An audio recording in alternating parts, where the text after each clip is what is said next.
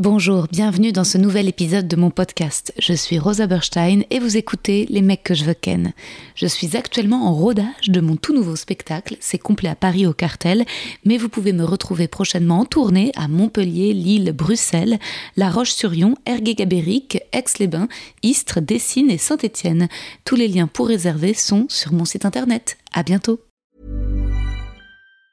Planning for your next trip? Elevate your travel style with Quince. Quince has all the jet setting essentials you'll want for your next getaway, like European linen, premium luggage options, buttery soft Italian leather bags, and so much more. And it's all priced at 50 to 80% less than similar brands. Plus, Quince only works with factories that use safe and ethical manufacturing practices. Pack your bags with high-quality essentials you'll be wearing for vacations to come with Quince. Go to quince.com slash trip for free shipping and 365-day returns.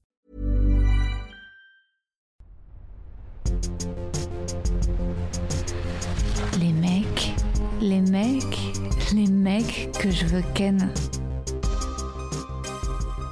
Aujourd'hui, je reçois le comédien François De Brouwer, dont le premier spectacle mythique se trouve sur YouTube, La Loi des prodiges, capté en janvier 2020 à la Scala. Et si vous êtes à Paris, ne ratez pas François en chair et en os au théâtre du Petit Saint-Martin. Il joue du mercredi au samedi, vous pouvez réserver directement sur Billet Réduc. Et maintenant, préparez-vous pour un épisode aussi exceptionnel que mon invité. Bonne écoute Alors là, on va commencer à enregistrer parce que c'est un truc qui me tient à cœur. c'est quand les gens, je supporte pas quand les gens ne me disent pas si j'ai un truc entre les dents. Ouais. Je ne supporte pas rentrer chez moi, avoir passé. Le pire, c'est quand c'est un truc un peu genre séduction. Tu rentres, tu te regardes dans le miroir, tu jettes tes clés là, Vut du feu, enfin, tu vois, une tranche de laitue quoi. Et tu te dis bah peut-être que quelqu'un aurait pu me le dire quoi. Moi, je me sens trahi quoi. Ou, quand- C'est ou les crottes d'œil, je pense qu'on devrait se le dire. Moi, je passe mon temps à checker, tu vois, quand je me maquille, si j'ai pas des crottes d'œil et je supporte pas avoir un énorme truc noir au coin de l'œil, rentrer, me dire, bah, pourquoi personne me l'a dit? Je pense que ça peut être une bonne manière de, de sonder euh, la complicité avec quelqu'un. Tu vois? Te dire, écoute, euh, tu te mets discrètement un petit morceau de, de salade entre les dents. et tu vois si l'autre te le dit. Si l'autre te le dit, c'est bon signe. C'est déjà le début, C'est le début de quelque le chose. début des, des confidences. je devrais commencer chaque podcast comme ça. tu sais, il Ouais, y a un ouais, problème et Non, quoi non, tout va bien. Ah mais non mais grave. En fait, le, le quand on aura maxi budget, il faudra faire des pranks, tu vois, aux invités. Comment on règle ce casque pour qu'il soit juste un tout petit peu plus serré? C'est possible ou pas? Euh, c'est une remarque qu'on m'a déjà faite. Ah, mais c'est pas grave voir sinon. Parce qu'il tombe un petit peu sur mes lobes. Donc c'est mes lobes qui, le- qui retiennent le casque. Ok, Non, non, mais tout va bien. tout va bien. Ça ira très bien. ok, donc la salade entre les dents. Je vais te lire ton petit poème. T'es prêt? J'ai le trac. François. François est un merveilleux, merveilleux, merveilleux acteur. Comment s'est-on rencontrés Je me souviens de t'avoir découvert à la loge, rue de Charonne, le soir où Jonathan Cohen aussi était venu te voir. Tu étais époustouflant, hypnotisant. Puis on a travaillé ensemble avec les Yes Vous Aime pour leur fake talk show sur Comédie Plus. Mhm. On avait un peu sympathisé, tu étais dans une période assez sombre, je crois. Ah mince. C'est possible, il y en a eu quelques-unes. mais tellement drôle dans tes magnétos. Puis on s'est recroisés en soirée chez Mustapha, Benaïbou. Mhm. On avait dansé ensemble, je m'en souviens, sur la chanson Filme-moi de Alice. Ah, Je t'avais fait un playback. Et puis, on a échangé un peu pendant les confinements sur Instagram. Je te veux depuis très longtemps dans mon podcast, depuis sa création. Tu es l'un des premiers mecs que j'ai contacté et tu m'auras fait attendre trois ans. En novembre dernier, tu es venu voir mon spectacle. Tu as eu de, des retours très gentils. Puis moi, je suis venue voir le tien, le nouveau, Rencontre avec une illuminée, la semaine dernière. Et encore un chef-d'œuvre d'invention, d'imagination. Je le recommande à tout le monde depuis. Et je veux le crier à la terre entière. François de Brouwer est un génie, un génie devant l'éternel. waouh Merci, merci Rose. T'as rougi? Bah oui, évidemment. évidemment. C'est pour ça que tu filmes, c'est juste pour le. Rougissement Exactement. final. Ah ouais. En plus, on pourra faire un petit effet. on mettra tout le fond rouge. Et ben super. Et maintenant, on éteint les caméras. Ok. Donc tu peux même te foutre à poil si tu genre si t'as chaud. Les gens me disent euh, ah je veux bien que tu mettes ton téléphone en mode avion. Ouais, c'est fait. Euh, pourquoi tu veux pas euh, professionnaliser, avoir une vraie équipe caméra, un ingé son? Mais en fait je veux pas. Uh-huh. Je veux pas qu'il y ait des gens qui soient là en plus euh, de l'invité et moi. Ouais. Et Donc, tu veux pas euh, de. Tu t'as jamais fait en public non plus? Bah là, on va faire un enregistrement public à Grande Contrôle pour le centième épisode. Mais euh, je, je pense que en public, il peut pas y avoir de, de confession intime. Ouais, ouais, ouais. Donc, euh, donc en fait, j'inviterai quatre invités euh, sur, le, sur le plateau. Il y aura Thomas Poitvin, Ok. Ambre Larazet, peut-être tu connais. Ouais, ça me dit quelque chose. Ouais. euh, David Azincote et Christine Bérou. Et en fait, on fera Ouais, un ouais. grand action vérité géant. Ok, génial. Ouais, ouais, ouais. Donc euh, ça, je pense que ça sera rigolo. Il faut que je prépare les actions vérité euh, que je leur ferai faire. Je pense que ça va être marrant. Il y aura des gens et tout, ça va être rigolo. Hmm. C'est festif. Ouais, c'est bien, puis ça porte.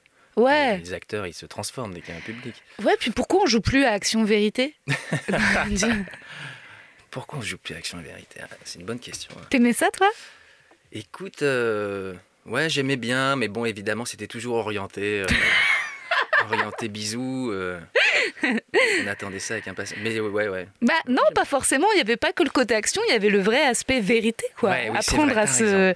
raison. Tu vois, et justement, en fonction de. Enfin, je sais pas si on était tous. euh, je sais que, je sais pas, des adolescents euh, en cercle, en fonction de qui te le demandait. Moi, je sais que si c'était le mec mignon, je disais action, en espoir de action. Mais si c'était un mec qui me plaisait moins, bah là, je disais vérité. Bon, si tu veux, apprends sur moi autant que tu veux. De toute façon, il va rien se passer, tu vois. Mais c'est curieux quand même ce- d'inventer un jeu Hmm, euh, où il y a une injonction à dire la vérité. Ouais. Où d'un coup, tu dis, bon, euh, c'est qu'au fond, on a, on a envie de la dire, quoi. Ouais, puis t'as vu, c'est l'un ou l'autre. Action ou vérité. Hmm. Ah, intéressant, ça. je- Bah, dans la vie, on passe à l'action, mais euh, est-ce qu'on se dit la vérité? Et quand on se dit la vérité, est-ce qu'on passe à l'action? Est-ce qu'on n'est pas plus vrai quand on passe à l'action? Que quand on dit la vérité? Mhm. Est-ce que c'est pas la vérité, passer à l'action? Ouais, parce que c'est vrai, quand on s'est dit trop de vérité, est-ce qu'il est encore temps de passer à l'action? Moi, tu sais, je suis fascinée par les gens qui restent pendant dix ans amis et qui d'un jour, bam, se mettent ensemble. Ah ouais, ouais, ouais. ouais, ouais c'est assez fascinant, ça. C'est assez beau. J'aime bien ces histoires aussi. J'ai pas de commentaires. non, non, non. Je repense, je repense à une histoire qu'on m'a racontée où vraiment euh, c'était euh, un couple d'amis et puis euh, vraiment ils se connaissaient très très bien, très complices. Ils avaient été colocataires, enfin vraiment ils se connaissaient très très bien. Et puis euh, ils font une sieste euh, au printemps sous un arbre. Et là, euh, vraiment la fille se réveille avec une excitation sexuelle totalement inattendue quoi. Et ça part de là. Et elle lui saute dessus, et puis c'est parti. Je dis, c'est quand, même- quand même fou, quoi, qu'en 10 ans de relation, ils se soient pas retrouvés dans une situation où potentiellement, tu vois, ça circulait. C'est magnifique cette histoire. C'est très, très beau. Et puis ils sont ensemble, ils ont des enfants, je crois. Euh, ouais, ouais. Enfin, c'est évident que si tu fais la sieste sous un arbre avec quelqu'un, par contre, oui, c'est un- je veux dire, c'est un cadre quand même ultra. euh, bah, ultra. Bucolique. Ouais, bucolique, romantique. euh. Je sais que hum, la sieste, c'est un vrai moment d'intimité, euh, encore plus que passer la nuit.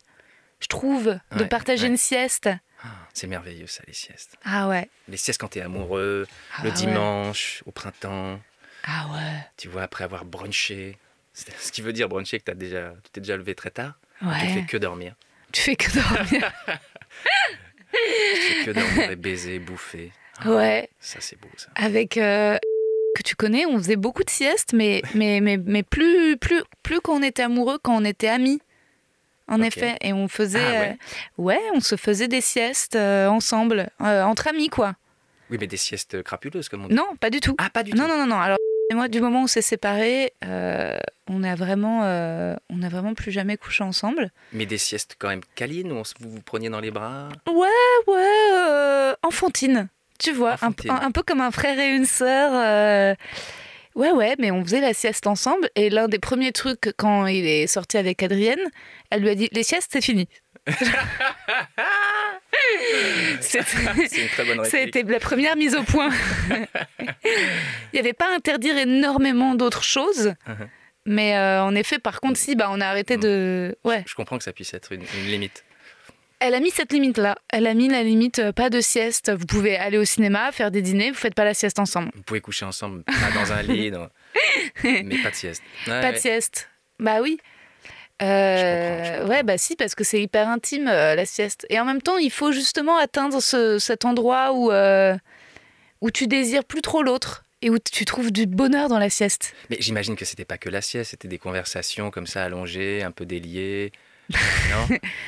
Est-ce qu'il y avait de ça? C'était pas vraiment juste une sieste. Si, je me souviens qu'on faisait des siestes. C'était attends, je dors tellement mieux avec toi. On se retrouve Non, après pour- le déjeuner Comment et on pour- dort. Non, parce qu'en plus, euh, il avait un souci. Voilà, Est-ce que je devrais à nouveau biper son prénom si je balance des trucs sur lui? Maintenant, il faudrait que je donne à chaque fois. Parce qu'en plus, j'ai écrit un personnage dans mon livre et c'est Malo, tu vois. Mhm. Donc, euh, comment je fais? Voilà, je, vais je biper- sais pas qui c'est. je- je vais biper, je vais biper euh, son prénom et on va dire Malo à partir de maintenant. D'accord. Il avait une sudation euh, extrême. Donc, ça veut dire. Attends, attends, est-ce qu'on parle de la personne que je connais Oui. Qu'on appelle Malo? Non. Ah, moi, je connais. Je crois pas qu'on ait quelqu'un en commun qui s'appelle Malo. Non. Ah, J'ai pas compris. J'ai pas compris ce jeu de, de faux prénoms. euh, en fait, je vais, je, vais, je, vais, je vais dire quelque chose, mais La personne avec qui tu siestais s'appelle Malo désormais. voilà, exactement. Ok, ok, c'est bon, je te suis. J'ai écrit sur cette personne et c'est le pseudonyme que je lui ai donné dans mon Ah, livre. je Voilà, comprends. comme ça il peut pas me faire de procès. Et hop bien.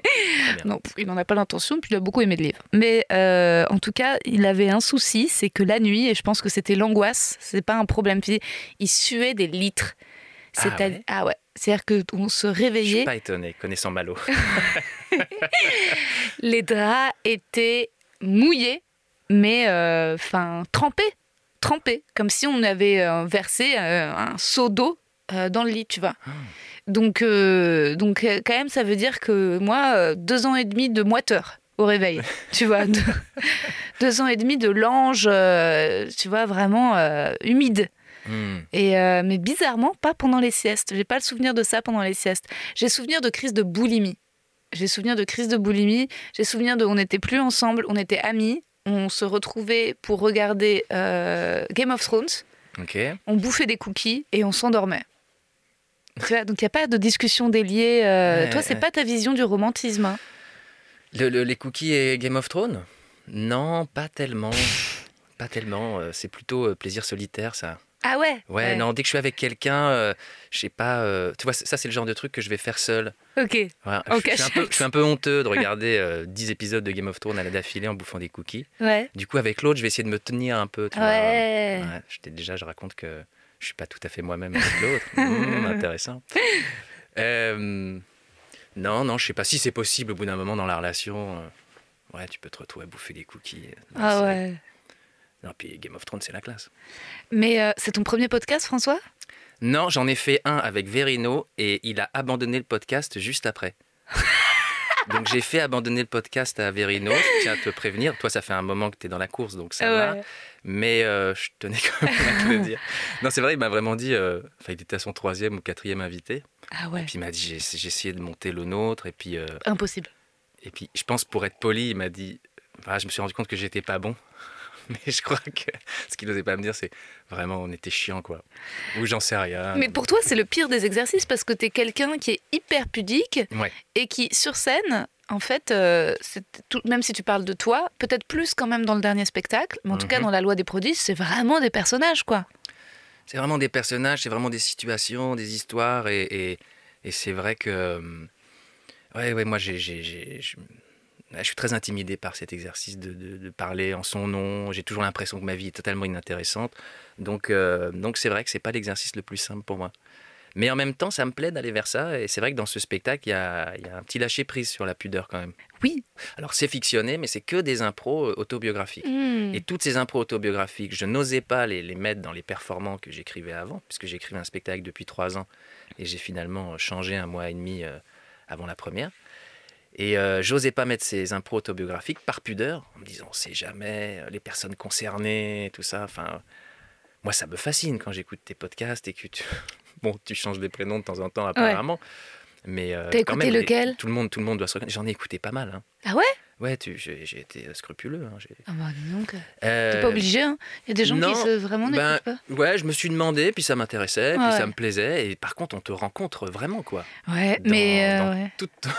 dans toute, euh, mais, mais moi, tu sais quoi, on me le reproche. En fait, je me suis tellement euh, confiée dans ces podcasts que résultat, j'ai dit à peu près tout ce qu'il y avait à dire Hmm. et que euh, Alors, je pense que c'est intarissable. Bah Là, t'as toujours une aventure qui va t'arriver dans la semaine que tu pourras Oui. raconter, éclairer. Enfin, c'est comme. euh, ouais, mais justement, je veux moins le faire quand même parce que euh, je trouve que ça peut faire foirer la dite aventure, euh, justement. Euh, récemment, je sais plus, il y a un mois ou deux mois, je sais plus. Bref, j'ai eu une petite histoire avec un mec. Et résultat, dans le podcast, je suis en mode oh putain, je suis à donf hein, et tout machin. Et, lui, et, ça, et, et je pense que ça l'a fait flipper, quoi. Tu vois Je pense que j'aurais pas dû être aussi sincère. euh, j'aurais pas dû en parler tout. J'aurais dû garder ça un peu secret. Hmm. Donc maintenant, j'aimerais bien, genre, un jour euh, dire à mes auditeurs Bon, ok, ça fait six mois, je suis en couple. Ils seront là, what? Tu vois, parce qu'en fait, à chaque fois que je rencontre quelqu'un, j'en parle un peu. euh, parce qu'il y a tout de suite des blagues qui me viennent ou des questionnements. Ben oui, oui, oui. Je t'avoue, je me suis posé la question. Ouais. Je me suis dit, si je, si je, je me maquais avec Rosa, qu'est-ce que ça me ferait de me dire que potentiellement, deux jours plus tard, dans un podcast, le, le- le- le- la, la- la panne sexuelle qu'on a eue euh, Ouais. euh, pendant notre sieste Ça, faudrait vraiment que tu, Johan. faudrait que tu m'autorises à en parler. avec Malo. Ouais. Ah oui. Non, bah je demande, tu vois, par exemple, ce dernier mec, je- il m'avait dit, ouais, euh, bah j'ai eu une seule histoire et elle, elle est devenue lesbienne. C'est-à-dire que toi, les gens arrêtent les podcasts et lui, euh, son ex était devenu lesbienne. Et Hmm. je lui ai parlé très sérieusement, je lui ai dit ça, faut que tu me le donnes, c'est-à-dire faut que tu m'autorises à pouvoir en parler. Ah, Enfin, tu c'est- me le donnes, c'est beau. Bah vraiment, c'est, je lui ai dit, j'aurais envie, si je parle de toi, de dire que ton, que ton ex est devenu lesbienne. Je, voilà, je te préviens, ça sera, ça sera autour de moi, ça sera à mes amis et ça sera sur scène, ça sera publiquement, ça sera enregistré. et, euh, et il a dit, ok, ok. Euh, non, mais je pense Mais toi, que, tu, tu ouais. as, tu- tu as passé un cap avec ça? C'est-à-dire que tu t'es dit à un moment donné, je, je lâche tout, ou tu as toujours été comme ça? Cette Non. espèce de... de- je- je- le, le mot est, est dur, mais exhibitionnisme euh, sentimental, euh, psychologique. En fait, c'était pas vraiment conscient. Je pense que c'est. euh, Mais en fait, je m'en rends toujours pas vraiment compte. Et parfois, tu sais, les, les podcasts, je les réécoute pas. Quand je les réécoute, j'ai honte, tu vois. Je me dis, c'est est folle. Ouais, Tu vois, enfin, faites la terre. Au début, je me dis, attachez-la. Euh, non, c'est pas. euh, Et puis, c'est quand même un peu toujours décidé. Il y a quand, Ouais, même, ouais, quand même une limite. Et tu sais quoi, maintenant, le problème, c'est qu'on me le reproche. Parce que récemment, donc, depuis que j'ai écrit le bouquin, où j'ai quand même déjà bien, bien vomi ma life, je- En fait, en général, je laisse plus parler l'invité. Sauf là aujourd'hui avec toi. mais euh, mais et, et je fais plus parce que j'ai plus trop le temps des intros ou des outros. J'ai fait des outros où je chantais Barbara en déprimant dans ma chambre. Tu vois, j'ai donné ça cette part. Ensuite, heureusement, il y a des logiciels de montage qui me permettent quand même parfois de me réveiller dans la nuit en sursaut et de dire il faut absolument que ça disparaisse. Tu vois, mais il y a quand même toujours des gens qui ont écouté. Tu vois, j'ai laissé des trucs, euh, j'ai bitché parfois. Enfin, je peux je peux pas le dire. Des trucs euh, que j'ai fait où vraiment j'ai dû les supprimer. Euh, mais depuis que je le fais moins, dans les, j'ai vraiment, je reçois des messages de où es-tu? On ne sait pas. On est obligé d'aller t'écouter quand tu es en invité dans d'autres podcasts pour savoir où tu en étais avec ce mec finalement, alors que ça n'a Ah. pas duré. Enfin, tu vois, ouais, Ah ouais. Les, les gens suivent vraiment. te- Oui, alors d'un épisode à l'autre, si jamais, parce que je suis chroniqueuse dans Hotline, donc s'ils écoutent Hotline, ils sont en mode Ah, bravo pour toi, ah, bah, je viens de t'écouter chez Amel Chabi, ah, bah, c'est déjà fini. Donc, euh, mais c'est. euh, Mais par contre, là, par contre, quand- quand c'est fini avec la personne, quand je suis sûre que je la reverrai pas, et aussi parce que, en fait, tout de suite, je me dis, je, je rôde avec l'invité la matière de ce qui s'est passé peut devenir une blague, tu vois. Ouais, ouais, ouais. Et c'est ça qui est, qui est un peu difficile de savoir est-ce que tu, qu'est-ce que tu sacrifies. Quand, quand la relation se passe bien, faut, dorénavant, j'essaierai de pas sacrifier. Tu vois, si jamais on couche ensemble et que tu as une panne, promis, euh, pas tout de suite, j'en parlerai pas tout de suite. Tu vois, Ouais. Euh, j'attendrai qu'on soit séparés. Mais là, vu que c'est, quand c'est terminé, tu te dis bon. J'ai voulu qu'est-ce que j'ai raconté? J'ai raconté que le mec en fait aussi il, il allait me ghoster en fait, tu vois? Hmm. il allait faire en sorte bon on s'est vu c'était cool maintenant bye bye. Et moi j'étais en mode bah non on rompt. Enfin tu vois je veux dire euh, et donc ça je voulais aussi en parler pour un peu pour alerter là-dessus sur ce phénomène tu vois que les gens maintenant euh, et ensuite après qu'on je lui ai dit on rompt et donc euh, ok il était en orbiting c'est-à-dire qu'il continuait à regarder toutes mes stories à répondre et machin à m'envoyer euh, tu sais si je faisais un sondage euh, ah ah la plus la souhaite ridicule était ouais grave et puis ensuite euh, on, on m'envoie un message sur Insta euh, ouais de toute beauté. Et donc je l'ai appelé, je lui ai dit qu'est-ce que tu veux? Et il était en mode quoi? Et en fait, il ne voulait rien. Il voulait juste orbiter, tu vois. Il voulait juste être comme ça. Euh, et je lui ai dit bah non. Enfin, soit tu veux coucher à nouveau avec moi, soit, euh, enfin, je comprends pas quoi. Il a dit ah non non non non. euh. Et j'ai dit ah bah ça ne me convient pas. Mais c'est curieux ce, ce principe euh, Bah, d'orbitage. bah, je crois qu'on est vieux, mais les jeunes, c'est vraiment ce qu'ils font, François. Ah ouais? Ah, il m'a pris pour une folle. oui, en fait, les jeunes, ils développent pas de sentiments les uns pour les autres. Donc, ils ont des histoires, je t'assure. hein, je, je suis pas ma vieille grand-mère, vraiment. Les jeunes n'ont plus de sentiments. Ils couchent ensemble. ils ont du plaisir, mais pas non plus un plaisir extraordinaire, forcément, parce que le plaisir sans sentiment, c'est quand même assez limité. Hmm. Ça dure euh, de trois semaines, un mois, puis ensuite ils se séparent. Ils restent pas forcément potes, mais ils s'engueulent pas, ils se disputent pas. Il y a plus de drame, tu vois T'es sûr de ça? Ouais. Oh, pff. Mais qu'est-ce que t'appelles les jeunes? Bah, les jeunes, euh, style euh, 25, 26, 24, euh, tu vois, lui, il Je sais est. pas, moi j'ai une petite sœur qui a 10 ans de moins que moi, donc je me sens quand même pas mal connecté avec les jeunes. Mhm. Oh le yeuve Elle est pas LGBT, ta sœur? Bien connecté avec les... LGBT Non, elle est pas LGBT. Elle est pas hein. lesbienne? Non, elle est aucune de ces lettres-là. Ok. Elle est hétéro? Euh, elle est hétéro, ouais. Ok. Et euh, Parce que c'est un peu différent. Il y a vraiment des gros clichés. Mais euh, écoute, il y a du drama quand même, hein Ah ouais? Ouais. Bah ouais. Moi, j'ai l'impression quand je demande à mes copines, elles sont là. Ah ouais, mais tu t'en fous? Bah bon, bah on s'en fout. Enfin, tu vois qu'il n'y a pas de colère, il n'y a pas de ressentiment. Il y a bah, bah, vous voulez plus, bah c'est pas grave, vous êtes vus, machin, on s'en fout. Enfin, tu vois, tout est Hmm. hyper. euh, Alors que moi, si quelqu'un veut plus coucher avec moi, bah blessure d'orgueil. Enfin, tu vois, je veux dire, je vais pas bien le prendre. Je vais, enfin, ah, ça veut pas dire qu'on ne redeviendra pas amis un jour. Mais sur le moment, je vais pas être là. Ouais, bah je comprends, mais pas de problème, tu veux plus coucher avec moi. Tu vois, je veux dire, si moi j'ai du plaisir à coucher avec la personne, je suis en mode ouch. Bon, bah tant pis. enfin, tu vois. Ouais, ouais, écoute, je, pense, Non? je, je vois pas ça. Non, non, bah je pense à partir du moment où tu t'attaches, euh, la, Ouais. la blessure d'orgueil, elle est, elle, est, elle est possible, quoi.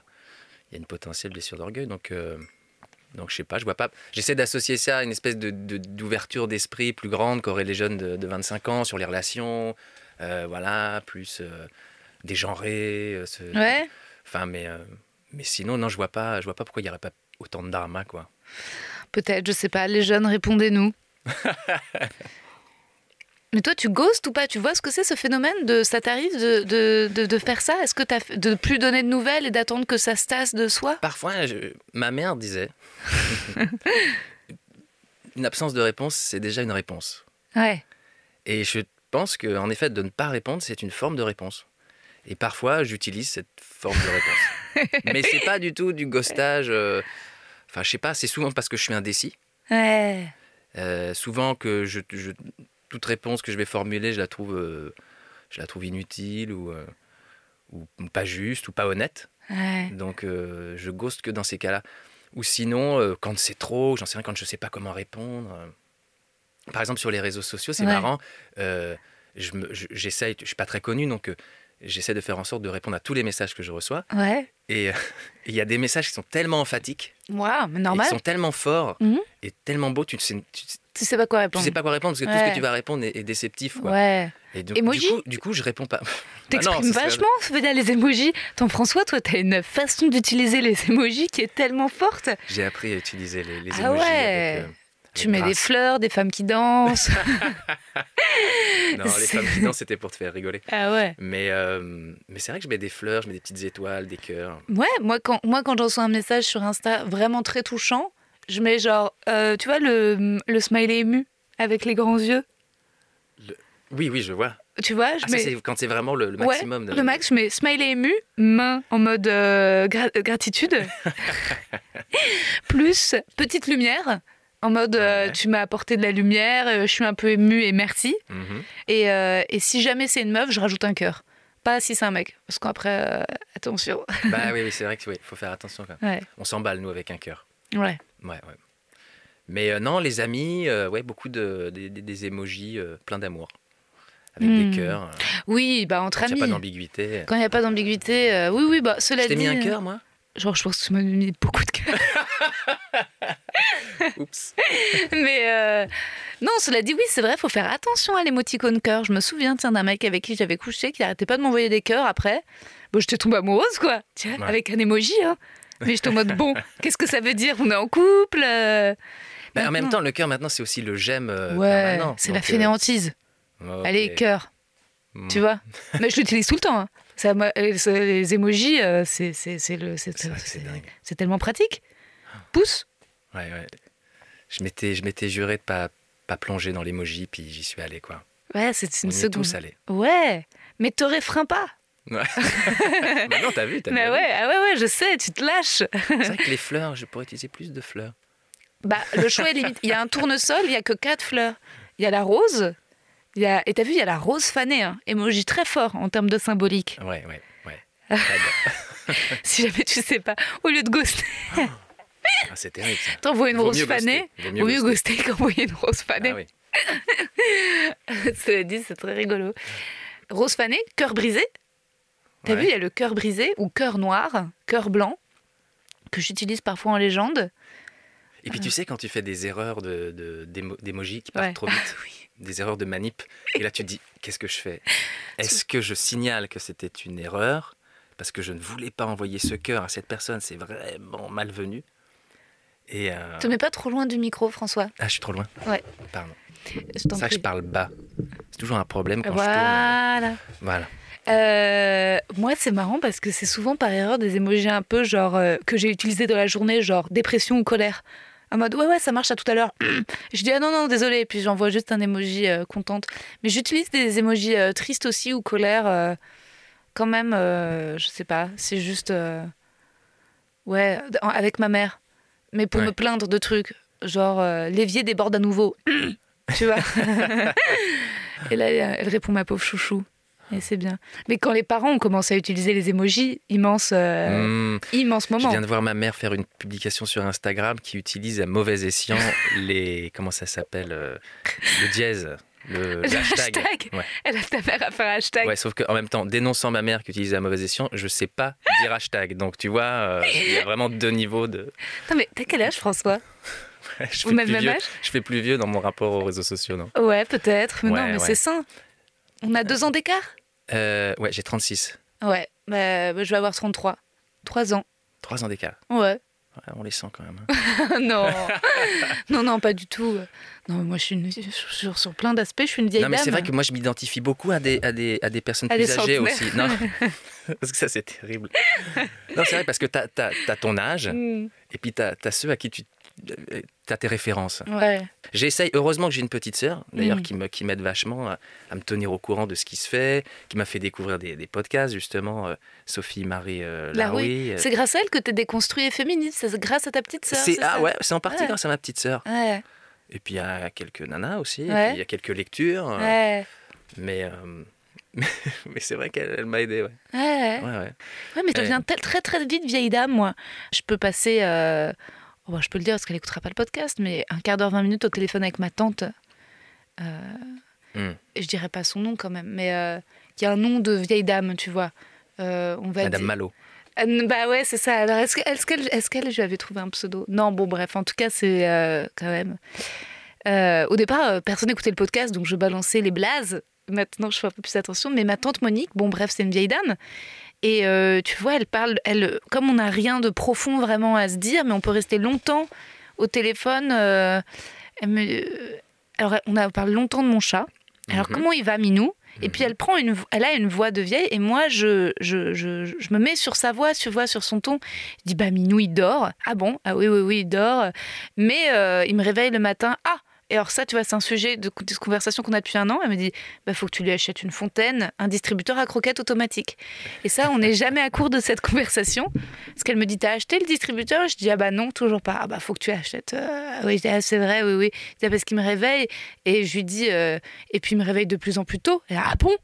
Et je dis avant, il me réveillait sur les coups de 7 heures, maintenant il me réveille dès 5 heures. Oh Et tu vois, et tu- et tu- et c'est le max de l'interaction et, euh, et je prends beaucoup de plaisir là-dedans, euh, tu vois, avec elle. Et ensuite, on parle de nutrition. Mais je, je suis content en tout cas que notre conversation te rappelle cette conversation-là.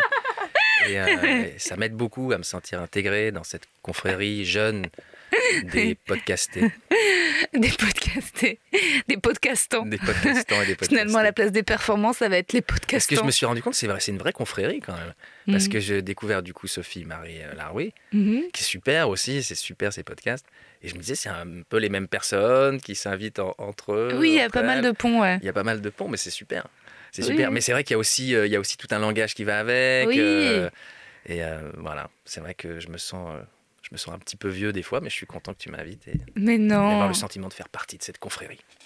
Mais oui, mais c'est sûr que c'est vrai que j'ai un peu peur de vieillir et que parfois, tu vois, le fait d'avoir Marie que tu as rencontrée, Hmm. euh, la Ouais. des- du, du podcast et qui a 22 piges, j'avoue que ça me va bien de fréquenter une jeune, de passer du temps avec elle parce que je reprends un peu euh, et je lui dis parfois, je lui dis ça c'est boomer ou pas? Elle me fait non, non, pas du tout. Et tu vois, je en mode ah, ok, ok, cool. Et, euh, et résultat, je, je vois que j'entretiens grâce à elle une idée, tu vois, de la jeunesse, euh, de, tu vois. Ou alors parfois, elle me, je sais pas si je, je partage un truc sur Insta, elle me répond euh, parfait le look. Et je en mode ouh. Et je me sens vachement validée, tu vois, Ouais, ouais, du fait ouais. qu'une jeune nana, euh, tu vois. Moi, je suis allé faire des, des, des courses avec ma, ma petite sœur. Ouais. Un jour, je lui ai dit écoute, là, faut que tu m'aides. Qu'elle moi, te je déteste faire des, des- les magasins pour les fringues. Et euh, je lui ai dit viens avec moi et puis donne-moi ton avis. Et du coup, j'ai acheté plein de fringues de jeunes. Ouais. Et j'étais très content. Mais elle a quel âge? Elle a 25 ans. Elle a, elle a 10 ans de moins que moi, 26. Ah oui, va vous avez 26, 10 ans d'écart. Ouais, Et ouais. cette relation, vous l'avez créée de complicité euh, récemment ou ça fait longtemps que... Ça fait longtemps, on a toujours été complices, mais c'est vrai que ça s'est euh, Hmm. euh, accentué depuis qu'elle vit à Paris, euh, et puis depuis qu'elle fait des blagues aussi, qu'elle s'intéresse au monde de l'humour. Elle était journaliste, maintenant elle est journaliste humoriste. Quoi. Ouais. Et, euh, mais je crois d'ailleurs que tout ce qui est podcast, euh, tout Elle ça, adore Elle adore, ouais, ce mélange d'interviews, de vannes, c'est vraiment, Ouais. c'est vraiment son truc. Sophie Marie Larouche, c'est c'est une de ses idoles. Ça Et, fait euh, trois fois que tu me mets en rivalité avec... non, euh, pardon, je voulais surtout pas faire ça. Et c'est juste qu'en fait, elle est venue le lendemain de- de- du jour où tu es venue. Et je savais, j'ai pas eu le temps de parler avec elle, Elle est venue le lendemain... euh, Ah, euh, de la représentation. oui, donc dans ton souvenir, tu m'as remplacé. Je suis désolé, mais en fait, j'ai écouté en plus une vingtaine de ses podcasts et Oui, j'en ai écouté plein confonds. des tiens. Non, bah c'est bon, les siens ont remplacé les miens. Elle sera là, si tu veux, à mon plateau le samedi 2 avril, euh, si tu veux la revoir. Je, je- je viendrai. Elle est très forte, ses podcasts sont super. Mais c'est pour ça que je te posais la question du public. C'est que là, genre, le dernier que j'ai écouté, il était en public. Et je me disais que Oui, c'est parce que tu nous confonds. C'est parce que SML, elle fait des enregistrements à publics. voir. Rien à voir. Mais oui, on est. C'est vrai qu'elle elle est plus. euh, je pense qu'elle est quand même plus woke que moi, euh, SML. Moi, le, le, le, le risque de ce podcast, c'est que c'est parfois. Sur le mot woke, je suis perdu. Je suis désolé. Ah ouais? Ouais, woke, je suis perdu. je- J'ai j'ai raté le train. je suis vraiment désolé. Je m'excuse. Je suis mal. Je suis tellement désolé. Woke, je, je comprends rien. C'est vrai? Je comprends pas. Mais tout le monde rigole, tout le monde se fait des clins d'œil avec ce mot. Il y a 18 vannes à la seconde sur, sur, sur Alors, le faut pas que tu confondes avec poke. Est-ce que tu sais ce que oui, c'est je pokés Les pokés, euh, tu Et sais, encore, le riz vinaigré avec du, du, du saumon, euh, et c'est vachement à la mode, et tu peux mettre aussi des, des, des, des Ah. Ah, moi, je pensais que poke, c'était un truc sur les réseaux aussi. Ça, c'est fini. Je pense que tu peux plus poker.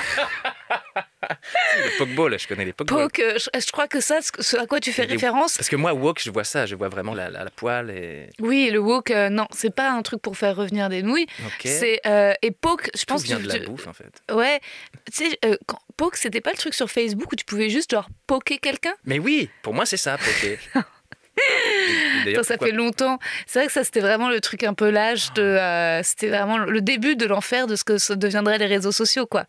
Où tu commences à, à te faire des films sur qui regarde ta story. Toi, tu regardes qui regarde tes stories? Qui regarde mes stories? Euh, Oui, oui, je regarde. Bah ouais, ouais. ouais, si, si, je regarde, ouais. Je regarde le nombre, quoi. Bah, ah ouais, le nombre. Est-ce que je tu comprends pas regardes. pourquoi il et- baisse euh, mais- des fois. Je Ah oui, sais bah, pas. ça, c'est la C'est vie. c'est les algorithmes, les trucs. hein. Et euh, tu. tu bah, c'est- ou alors le la- encore algorithme, c'est encore. euh, Oui. ok, ok, ça va. Mais SML, elle sera d'accord. Donc SML, elle est venue te voir au théâtre le lendemain soir. Je sais pas si, elle lui a- si ça lui a plu.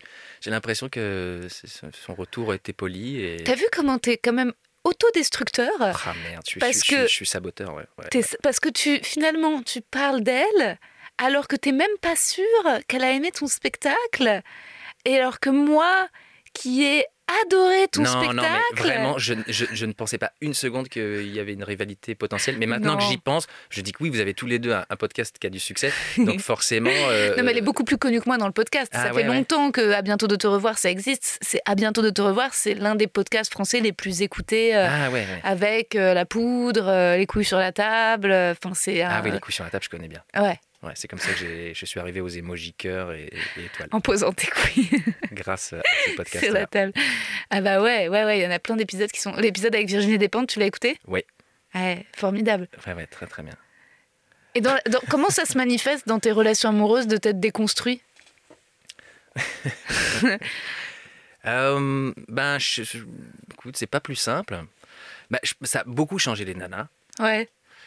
Et euh, mais je me sens pas tant déconstruit que ça. Mais est-ce que t'avais beaucoup à déconstruire?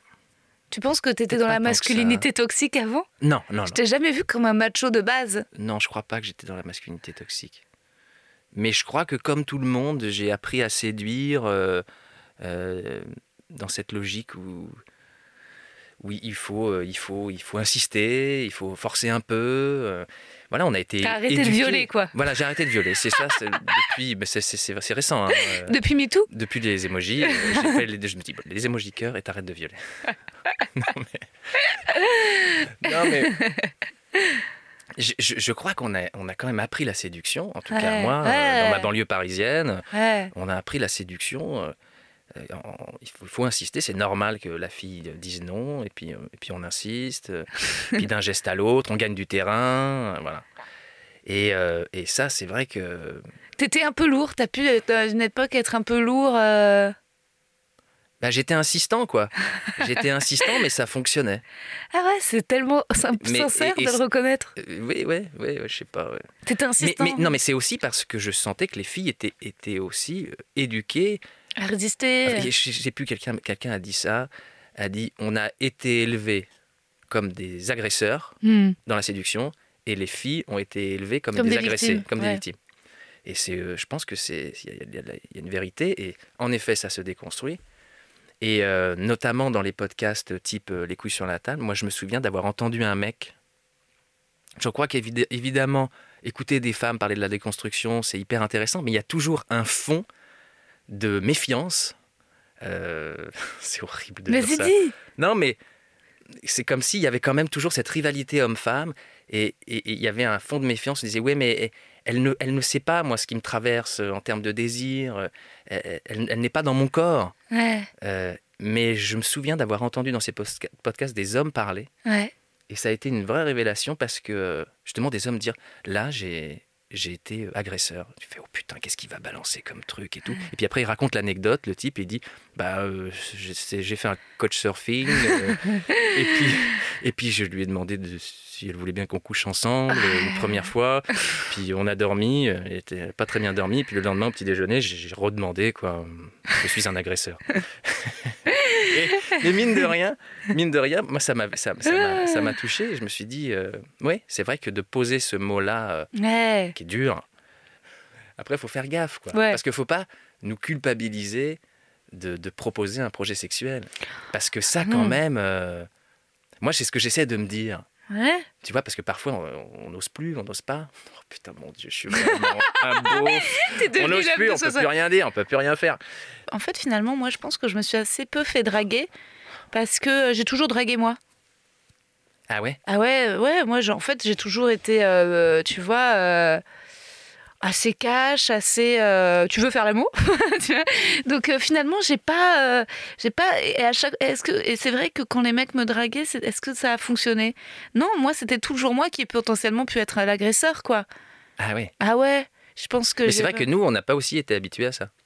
Non. Moi, je me souviens d'une nana dans une soirée qui m'attrape au collet, Ouais, qui me dit tous les deux un baiser ce soir. ouais. Ben, Ça t'a refroidi. ah mais j'ai pas pu. Ouais, ouais. J'ai pas pu. Aujourd'hui, je pense que tu vois, ma déconstruction fait que tu serais nana prêt qui m'agresse, qui- Tu serais prêt. euh, j'accepte l'agression quoi. Mais cela dit, moi, quand je dis euh, est-ce que tu veux faire l'amour, euh, j'ai déjà eu tous les signaux sont au vert. hein. C'est juste le dernier. euh, c'est le la je- c'est rare que j'ai jamais quelqu'un où je me disais il y a pas de tu vois à dire euh, toi moi euh, là tout de suite. Enfin tu vois c'est pas c'est pas ça, mais c'est que bon j'ai jamais par contre attendu. Je sais pas comme j'étais toujours un peu en kiff sur les mecs timides. Euh, puis je sais pas, ça doit être une forme d'ego. Je me disais, bah, de toute façon, est-ce qu'il a mieux à faire? Enfin, tu vois, je, pense qu'il y avait. Je sais pas, c'est très bizarre. Je pense qu'il y a un truc de, de surconfiance et en même temps bizarre, de inverse de manque de confiance. Mais je me suis quand même toujours dit, allez, go Et. Euh... Ouais, ouais. Ouais, ouais. Non, mais parfois, Mais toi, si. t'es conquérante aussi dans, Ouais. dans ton tempérament. Et ça marche pas très bien quand je me fais conquérir. Est-ce que on m'a, euh, est-ce que, est-ce que ça me dégoûte en général? Je sais pas pourquoi je, j'ai pas le.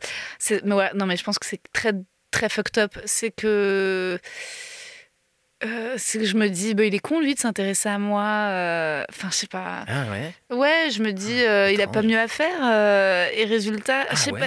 Je sais pas. J'ai l'impression qu'il faut que le désir parte de moi, sinon je méprise un peu. je me dis, bon, il fait rien de sa vie lui. enfin, tu vois. J'ai l'impression que moi, si c'est quelqu'un qui me regarde pas encore, qui est pas encore, tu vois, je fais exprès dans le podcast d'inviter des gens à qui j'ai presque jamais parlé en général, tu vois, que, pas, que je connais pas bien. Parce que Hmm. sinon, ça y est, c'est déjà vécu, quoi. Ouais, Je me dis, oui, bon, tu vois ce que je veux dire? Bien sûr. et, euh, et, euh, et c'est vrai que les mecs qui m'écrivent, je suis en mode bon, bah oui. euh, non, sauf si c'est. mais bon, en général, ouais, non, c'est pas. tu vois, je sais qu'il y a des filles qui racontent euh, il m'a chassé pendant des mois et c'est comme ça que ça a fonctionné. euh.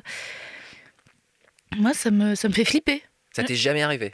Ça m'est arrivé euh, il y a quelques. Il y a quelques... de te laisser séduire au fur et à mesure euh, par un, un amoureux transi Si, forcément, non. Non, Rosa, je te jure que non, François. on va commencer.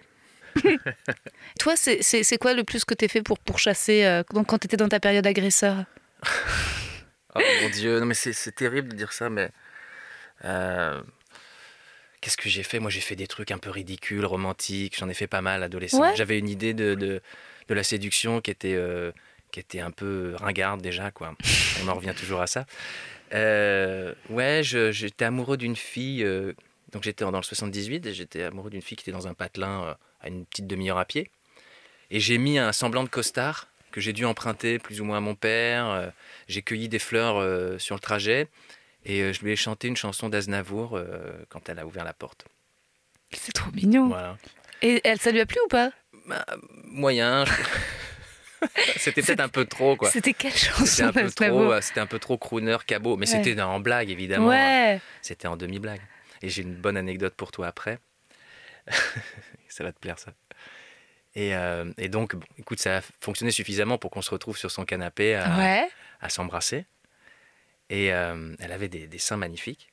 Et j'étais hyper heureux de, de- de- d'accéder à cette poitrine. Et je pensais qu'il n'y avait personne dans l'appartement. Oh merde. Et donc, euh, on s'allonge euh, sur le canapé. Je pose une main sur son sein. C'est vraiment fébrilité. C'était, j'avais quoi, euh, 16-17 ans, quoi. Fébrilité totale. Qu'est-ce qui va se passer, machin. Je relève la tête et là, au-dessus de la table basse, je vois un type avec une barbe, la main tendue. fait Excuse-moi. Et qui ramasse un paquet de clopes. C'était son grand frère qui avait 35 balais. Et euh, qui vivait toujours à l'appart et qui venait chercher son paquet de clopes quoi, sur la table basse. J'ai été traumatisé. Mais c'est fou que tu puisses encore ré-. Je me suis réveillé. je me suis réveillé pendant des nuits après avec un sentiment de honte, des bouffées de honte. Euh, C'est horrible, François, ce qui t'est arrivé. c'est- Non, mais... T'imagines le Je flou savais que ça te plairait ça. Ah ouais, ça me plaît énormément. hein. ça veut dire qu'au moment où t'accèdes, déjà, est-ce que c'est la fille du costard? Oui, c'est la fille du costard. Mais C'est le même jour. Non, mais c'est C'est le même jour du costard. C'est vraiment j'ai, C'est dingue parce que il y a, dans, mon, dans mon souvenir. il y a une stratégie, euh, il y a un costume, il y a des accessoires, des Ouais. fleurs et il y a même une ritournelle. Donc il y a un champ, il y a une- vraiment une vraie perf Oui, oui, oui. euh, qui fonctionne. Tu vois. Ouais. Donc Une euh, parade. une parade, parade amoureuse. Vraiment là, on est sur tous les, tu sais, les oiseaux et tu sais toutes les couleurs. Et ça fonctionne hyper bien sur la femelle. Vous allez dans le salon. Là, est-ce que ces seins, ils étaient très gros? Ils étaient, ils étaient, ils étaient pas mal. Ouais. Ah ouais. Ouais, ouais. Donc ça, c'est le summum. Oui, puis surtout, c'est surtout une période où tu, tu couches pas comme ça. quoi. Oui, puis à 17 ans, les filles, elles ont. elles- alors certaines ont des gros seins, mais pas toutes, pas encore. Enfin, si, ce- celles qui ont des gros seins, elles les ont depuis 14 ans. Mais c'est. Ah ouais, ouais. Bah, je pense que certaines, il y, a- il y a des filles, tu te souviens pas, les filles au collège qui sont pubères très jeunes, les pauvres, qui portent toujours des énormes pulls parce qu'elles ont honte d'avoir une, une gigantesque poitrine. Oui, oui, c'est vrai. Et, euh, et donc, elle a une, une grosse paire de loches. Toi, mais bien sûr, érotisme maximal. Maximal. Maximal. Et là, sous la table basse, un homme barbu. Ouais, ouais, ouais, Mais c'est freudien, quoi. ouais. I'm Sandra, and I'm just the professional your small business was looking for. But you didn't hire me because you didn't use LinkedIn jobs. LinkedIn has professionals you can't find anywhere else, including those who aren't actively looking for a new job but might be open to the perfect role, like me. In a given month, over 70% of LinkedIn users don't visit other leading job sites. So if you're not looking on LinkedIn, you'll miss out on great candidates like Sandra. Start hiring professionals like a professional. Post your free job on linkedin.com/achieve slash achieve today. Le grand frère. Le grand frère, pas le père, le grand, le grand frère. Le Tu sais, grand est frère. Protecteur de. de- de- Bah complètement. Bah il t'a coupé la. Bah, il me l'a coupé entièrement. hein. Ah ouais ouais ouais. C'est pour ça que. Et elle, elle était comment à ce moment-là? Elle, elle, elle était euh, pas très bien, mais euh, c'est moi j'étais j'étais bien pire, euh, dans un état bien pire que qu'elle. Elle, elle me rassurait en disant mais il s'en fout. Ouais euh, ouais ouais. Tu vois. Et euh, moi je me suis relevé immédiatement. Ah ouais. C'était c'était compliqué de, de reprendre euh, Ah ouais. les activités. Ah ouais, je comprends. Ouais, ouais. Mais on a été quand même ensemble quelques temps avec cette fille. Ah Ouais, ouais. ouais, je, je l'aime beaucoup. et- Mais euh, on, était, on était vraiment couple, couple de banlieue parisienne. On allait au Leclerc, Ah ouais. acheter des jogging, tout ça. Et je, et je me suis vu un peu, tu vois, me, me marier, m'installer près du Leclerc. Ouais. Et, euh, et continuer à faire mes courses euh, jusqu'à la fin de ma vie euh, de cette manière-là. Enfin, en tout cas, j'avais un peu cette, euh, cette Ouais. image-là qui n'était pas. Est-ce que c'était quoi comme banlieue? C'était dans le 78, dans les Yvelines. Dans les Yvelines. Ouais, banlieue, banlieue tiède, tu Banlieue vois, tiède. ni chaude ni froide. Ouais. Voilà. Est-ce que tu fais hyper bien l'accent racaille Ouais, parce que je voulais, euh, c'était, c'était un objectif de vie euh, Ouais, le maîtriser. en- en- quand j'étais. Non, pas de le savoir le faire, Ah ouais d'être une racaille. Ok. Ouais, ouais. Moi, je suis un petit bourgeois, euh, mais qui a grandi avec des prolos. Ouais. Donc, j'ai toujours, socialement, j'ai un peu le cul entre deux chaises, tu vois. Un- on- T'aurais aimé être. euh, Pourquoi petit bourgeois Tes parents faisaient Bah, quoi enfin, disons que oui, ma, ma mère a toujours bien gagné sa vie, Mhm. et puis, euh, et puis euh, quand même, de chaque côté, c'est issu d'une, d'une- d'une- d'une- de l'aristocratie. Ouais, t'as euh, une particule. Oui, c'est une vraie ouais, particule. ouais, c'est pas, euh, c'est pas acheté euh, à Barbès. Non, non. De Brouwer. Non, d'ailleurs, je l'aurais même bien revendu, moi, euh, parce que je l'assumais moyen. Quand. En fait, quand j'étais justement dans, ma, dans, ma, dans le 78, je ne le ressent- ressentais pas parce qu'il n'y avait pas tellement d'autres particules. C'était une particularité. Euh, mais après, quand j'ai commencé le théâtre, je me suis rendu compte que c'était, euh, il y avait beaucoup plus de particules, que c'était euh, cette fameuse, euh, tu vois, comment pourrait-on dire, euh, hégémonie bourgeoise Ouais, dans, bien dans- sûr. dans le- dans le théâtre. Et qui, qui, d'un coup, j'avais l'impression de participer à ça et je me reconnaissais pas en même temps Mm. parce que j'avais pas, j'avais, j'ai commencé en faisant de l'impro euh, avec des types comme Alban Ivanov par exemple. C'était un copain de- d'improvisation. Dans le 78, mon idole c'était euh, c'était Jamel Debbouze. Hmm. C'était tous ceux qui avaient réussi par le biais de, de l'impro. Donc c'était pas. Ouais. Donc du coup, c'est pour ça que les gens sont souvent surpris quand ils m'entendent faire le lascar parce qu'ils me disent. euh, Ah non, c'est tellement marrant. Mais est-ce c'est que. vrai que j'ai- parce que j'ai voulu et, et Ouais. adolescent j'ai parlé comme ça j'ai parlé comme ça vraiment tu vois j'ai parlé comme ça Tous les essayer- jours pour essayer d'être crédible et tout un peu tu vois et puis au bout d'un moment j'ai lâché et puis, je me Ouais. suis dit- puis après j'ai fait du théâtre j'ai commencé à étudier les, les- les textes et puis petit à petit ça te forge à, Ouais, tu une autre ça, voix. une autre manière une, une articulation euh, qui puis, j'ai y en a plein renoué qui renoué l'accent, avec hein. cette espèce de Ouais, mais toi, tu le joues. bourgeoise Mais Dans le stand-up, il y en a plein qui prennent l'accent euh, lascar euh, alors que euh, ils sont parisiens, mais parce que c'est pour se donner un style stand-up. Il y en a plein, plein, plein, plein, plein. ouais ouais ouais Mais toi, tu sais d'où elle, jusqu'où elle remonte ta lignée? Alors ouais, euh, le premier de Broer à être arrivé en France, il accompagnait Marie-Antoinette. C'est ça. Enfin, c'est la légende. Ouais. Ça vient de les de Broer, ils viennent de Bavière, de Vienne, de oui, de de- d'Autriche, pardon. Et euh, donc il accompagnait. euh, la légende dit qu'il accompagnait Marie-Antoinette. J'avais même fait une improvisation euh, que j'ai pas gardée pour le spectacle là-dessus quoi. Et D'un coup, je faisais mon aïeul qui accompagnait Marie-Antoinette, qui était une ado vénère. Ouais. Si ça peut te rassurer, euh, eh ben moi, je remonte plus loin que toi. Parce que je suis descendante de Saint-Louis. Ok. Du côté du père de ma mère, ouais. C'est fou, hein Et euh, je l'ai appris cet été. Ah ouais, ouais. Ouais, ouais, parce que ma mère a honte de son côté catho. Donc, je savais qu'on avait des, euh, bah, tu vois, un côté euh, des corsaires, des vikings, euh, tu vois, parce que c'était breton et un peu qui sont allés ensuite à Nice. Mais je connaissais surtout les origines du côté de ma grand-mère. je connaissais les origines juives, mais qui sont très anciennes aussi. Du côté de ma mère, en fait, des deux côtés, c'est très ancien. Et, mais je connaissais celle de sa mère. Donc ma grand-mère maternelle, c'était euh, bah, du... c'est des Salvador Cohen qui ont été euh, expulsés d'Espagne par Isabelle la catholique, qui, qui, sont allés en Avignon, puis qui sont allés en Alsace. Donc voilà, donc c'était une, de, une, des familles euh, israélites françaises, tu vois, mmh. et juifs français, quoi. Et son père, euh, été. Et donc, en fait, cet été, euh, je suis avec ma mère, parce que moi, j'adore partir en vacances avec ma mère. Et euh, je sais plus, on se fait un week-end, on part. Non, on était. Attends, non, c'était pas cet été, c'était en. C'était quand? C'était en mai. On s'est fait des vacances, on est allé à Saint-Malo. Et elle a son cousin Jantou, ah, tu vois, c'est quand même les noms apportent, apportent tu vois. C'est bah ma tante, c'est Monique. J'avais envie de le dire quand même. Tu vois, quand tu donnes pas les, les noms, ça renseigne beaucoup. Ça renseigne énormément. Quand hein. tu choisis dans une fiction les prénoms, c'est un, Mais évidemment, bah, c'est son cousin Jantou. Bon, je m'en fous, il n'écoute pas le podcast. Et bah, il vient nous chercher en voiture et puis on va. Ils ont une très jolie maison, donc euh, proche de la mer. Euh, pas loin de Saint-Malo et tout. Alors, enfin, je donnerai pas tous les indices sur cette famille, mais en tout cas, ce qui est sûr, c'est que fan de euh, l'héritage, la, généalogie. Et là, et je vois, je vois dans le dans le salon, ils ont une belle maison. C'est pas pas des gens richissimes, hein, mais c'est ils ont, enfin ils ont une belle maison. Et je vois un, un, monsieur style un roi, tu vois, genre un, comme les tableaux que tu vois dans les musées. Je dis, dis donc, euh, de l'aplomb. Il dit, ah bah c'est notre ancêtre. Ah. Et donc je dis, ah bon? Et là, je, je, dis, mais comment ça? Et en fait, il me dit, bah tiens, regarde. Et il me montre l'arbre, il dit, on descend de Saint-Louis. je dis, mais maman, pourquoi tu me l'as pas dit? Elle me dit, bon, on s'en fout. Je dis, bah non, on s'en fout pas je vais me la péter tous les jours. et en fait, après, moi, j'ai juste dit envoyer un texto à mon père pour lui dire qu'il m'a dit qu'il était antisémite. Je dis, on s'en fout du nombre de juifs qu'il a tués. c'est Saint-Louis ah, quand même. Mais, euh, mais oui, c'est marrant. Oui, bon, il était antisémite. Il était. Ah, écoute, déjà, il était roi. roi de France.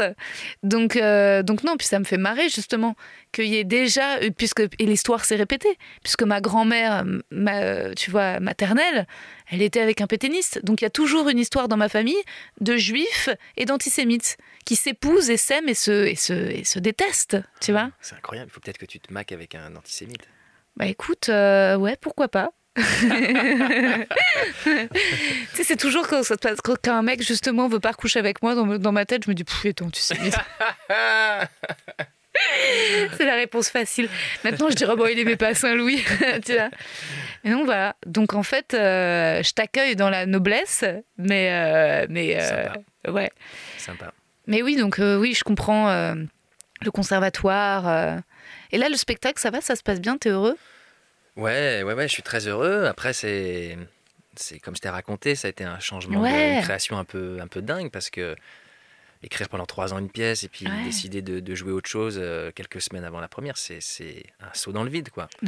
Pour moi qui, qui, a besoin, qui aime bien travailler très en amont, réfléchir, construire, structurer, d'un coup de me dire bon là je vais plonger. Euh, bon, ça reste, ça reste ce que je sais faire, à savoir euh, structurer des compositions, des mais euh, il y a quand même, euh, ouais, il y a quand même une prise de risque que tu vois que je n'analyse pas encore complètement. Tu vois, par là, je hmm. commence à faire des interviews pour parler du spectacle et, et euh, je sais pas trop encore quoi raconter.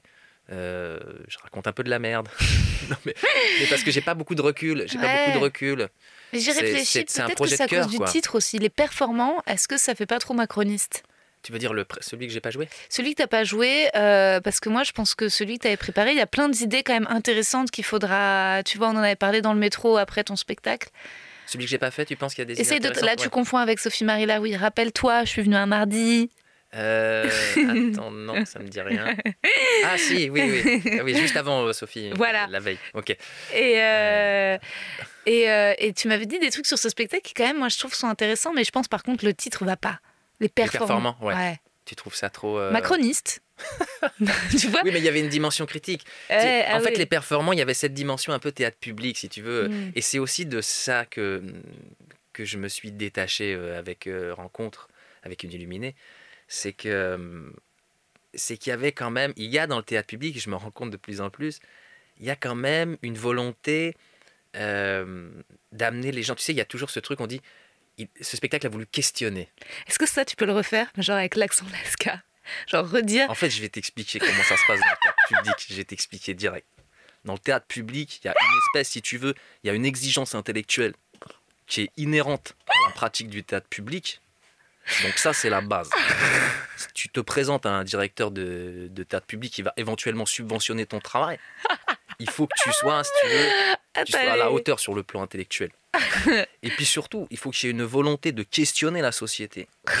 Donc il faut arriver, on dit, euh, non mais c'est vrai, Tu le fais tellement il y bien. a, il y a- y y cette, euh, y dimension-là. Qui euh, en fait, toi, te saoulait. ben, en fait, euh, donc je me sentais un peu embarrassé, j'avais envie de plus de légèreté. Et, euh, et c'est normal parce que j'ai enfin, créé ma compagnie et puis j'ai- dû passer toutes les étapes pour, pour essayer de convaincre, trouver de l'argent institutionnel. Et en fait, euh, j'ai l'impression que le projet s'était alourdi Hmm. euh, de toute cette théorie, quoi, et de ces dossiers, de ces tentatives de convaincre. Et puis évidemment aussi, il s'était, le désir de faire ce spectacle, c'était un peu dissous dans le, le confinement, quoi. Parce que Oui. pendant un an et demi, deux ans, tu reportes, tu reportes, tu reportes, t'es plus la même personne.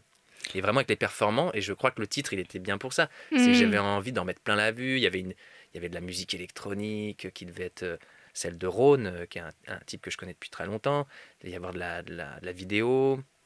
Enfin, toute cette dimension, euh, voilà, qui était aussi liée à un peu des complexes que j'avais vis-à-vis du théâtre euh, subventionné et de ces outils-là que je voulais utiliser. Et j'ai fait vraiment complètement sauter tout ça avec Hmm. Rencontre. Parce que Rencontre, euh, il est né d'un- il est né d'un hommage que j'ai rendu à une amie, Estelle Meyer, qui est Mhm. chanteuse et comédienne. Et, euh, et, euh, et donc, du coup, c'était vraiment. euh, les prémices de ce projet, c'était vraiment dans un cadre très familial, très, très, très ami. euh, Et du coup, je me suis lâché complètement. Et puis, c'était. Comme je parlais d'elle, forcément, j'allais parler de moi. C'était logique. Et de notre rencontre. Et voilà. après- Et t'avais envie de jouer une femme aussi, non? J'avais envie de jouer une femme. Et puis dans les performants, il y avait justement il y avait ça. Il y avait il y avait plein de mecs qui avaient tous des problèmes avec leur queue. euh, Hmm. Ça, moi, j'aime beaucoup dans le quand, spectacle, un ouais. quand tu imites ton zizi. euh. Ouais, ouais. Ah, c'est. Mais les performants, quand, quand, dans, quand dans le spectacle, je, je, je joue la scène avec le metteur en scène qui lui dit Ouais. ça ne parle que de beat ton spectacle. Ouais. C'était c'est une vraie scène qui Ouais, s'est ouais. jouée avec un de mes co-auteurs qui m'a dit ça ne parle que de beat ton spectacle. C'est vrai que les performances ça parlait beaucoup de beat. J'aurais bien aimé le voir quand même. Non mais il y a des bonnes scènes de beat, Ah bah j'adore ça, c'est-à-dire des scènes de beat. mais que je réutiliserai je sais pas comment. Mais euh, oui. Mais peut-être j'en, j'en ferai quelque chose. Mais c'est vrai que là, euh, j'ai l'impression, quand je me suis dit je vais jouer une femme, j'ai eu l'impression de passer un cap. Parler de la déconstruction, tout ça. Je me suis dit, bah, finalement, là, je suis, je suis dans un spectacle qui raconte des problématiques, qui met le nez des spectateurs dans des problématiques euh, sur la masculinité, machin. Bah, l'issue, finalement, c'était peut-être de jouer une femme. Quoi. Ah ouais, c'est sûr. Mais c'est vrai que tu as une fascination pour le stand-up. Moi, je verrais bien ton prochain spectacle comme euh, la vie d'un. Et en plus, tu ressembles un peu physiquement à Jim Carrey. On te l'a déjà dit ou pas? Ouais, on me l'a déjà dit. Ouais. C'est que, enfin, c'est tellement, tellement fort. euh. Tu, tu- tu connais les premiers stand-up de Jim Carrey? Ouais, j'ai vu des images, je connais pas bien. Mais c'est amour. C'est pour moi, c'est- ouais, c'est le génie de tous les temps. Enfin, tu vois, je veux Mm. dire, je suis tellement, il me et ses premiers stand-up, tu vois déjà tellement un univers comique fou. Enfin, moi, il me fait derrière mon ordinateur éclater de rire à haute voix. Ouais. Euh, J'ai trouvé des vidéos qui étaient mais d'un et en même temps d'un charme et qui étaient tellement euh, qui étaient tellement sincères sur euh, et ouais je pense que tu vois c'est rigolo quand même parce que ce mec se prenait des bides énormes au début il jouait au Comedy Store ouais. à- ah ouais ouais ouais pas. ah si ça marchait pas du tout parce qu'en fait il faisait un peu de il faisait de l'absurde il faisait des personnages et puis et puis d'un coup il devenait euh, il devenait violent avec- ou enfin tu vois et, les gens savaient pas du tout comment réagir ça bidait ça bidait euh, et tu vois tout le monde était plus dans un truc euh, stand-up quoi Mm. Euh, il allait au Comedy Store et il le raconte tu vois il faut que tu écoutes un épisode où il va chez Marc Maron et même il pleure dedans Jim Carrey euh, en racontant ouais. Marc Marron, c'est qui? C'est un, grand podcasteur Ok. et euh. Et, euh, et il a un podcast qui s'appelle What's the Fuck et, et il reçoit principalement des humoristes, mais, euh, mais aussi maintenant tout le monde. Il en est au, je sais pas, au 450e épisode. Et il y a des épisodes cultes en fait où d'un coup il y a une telle, ça se confie tellement. Et il reçoit Jim Carrey, l'épisode est extraordinaire et, et il pleure, et il se souvient de ses bides. Et c'est vrai qu'il était, c'est aussi un illuminé Jim Carrey. Hmm, Il s'était euh, signé à lui-même un, chic- un chèque de 1 ou 2 ou 6 millions en disant euh, c'est ce chèque, j'ai cet argent, euh, enfin tu vois, et il l'a eu. Enfin, il a eu des trucs comme ça. Et son père était son père c'était il a grandi euh, son père s'était fait licencier il était au chômage il buvait. Donc il avait vu euh, l'humiliation de son père. Il y avait un truc où il voulait énormément le venger. Hmm. Et, euh, Et puis surtout, son père euh, a hésité à faire une carrière humoristique. Oui, c'est ça. Son père a- était a- déjà humoriste raté euh, Ouais. et il récupérait vachement ça. Et ensuite, ouais, non, au Comedy Store, ça marchait pas non, du pas, tout. pas humoristique, une carrière artistique. Il était, il Il était pas saxophoniste ou quelque chose comme ça. Il- En tout cas, il était très très drôle dans la vie, saxophoniste. Il a renoncé à une carrière artistique pour être, oui, c'est ce qu'il raconte, pour être comptable. Ouais. Et puis il a pas réussi dans la comptabilité. Non, c'est ça, Et Jim Carrey se dit, putain, quitte à pas Ouais. réussir, autant pas réussir dans un truc qu'on aime. C'est vrai que c'est assez beau ça quand il Ouais, c'est trop ça. beau. Ah ouais, c'est trop beau. Et en tout cas, ouais, il a, il a vraiment connu la pauvreté. Et- et- mais en tout cas, tu pourrais, tu pourrais, tu penses pas faire un personnage style Jim Carrey, genre la biographie, quoi. Tu vois, avec les moments, les moments phares, euh, tu vois. euh, La biographie de Jim Carrey? Bah, je sais pas, tu l'as vu tu- sur Jim Carrey? tu l'as- ou J'en sais pas con, rien. hein, moi, j'y Ouais. avais pensé un jour. Enfin, euh, en tout cas, j'avais j'avais pensé à Jim Carrey comme, euh, comme personnage. euh, Ouais. Euh, Tu l'as oui, vu, Andy moi- Amy, le film sur Andy Kaufman euh, Bien sûr. Ouais, euh, évidemment. Jim et Andy. Ouais, Je l'ai vu trois ou quatre fois. ouais c'est un chef-d'œuvre. Ça me fascine complètement. Mais Et oui. j'ai plein de théories là-dessus, sur Ouais. ce documentaire. Parce que pour moi, il fait un chef-d'œuvre. Mm. Il a conscience qu'il réalise un chef-d'œuvre. Il faut savoir que derrière la caméra, c'est Oui. la femme d'Andy Kaufman, enfin l'ex-femme d'Andy Kaufman, qu'il est toujours, pendant tout le reportage, il est entiché de Bob Zmuda, Ouais. le complice d'Andy Kaufman.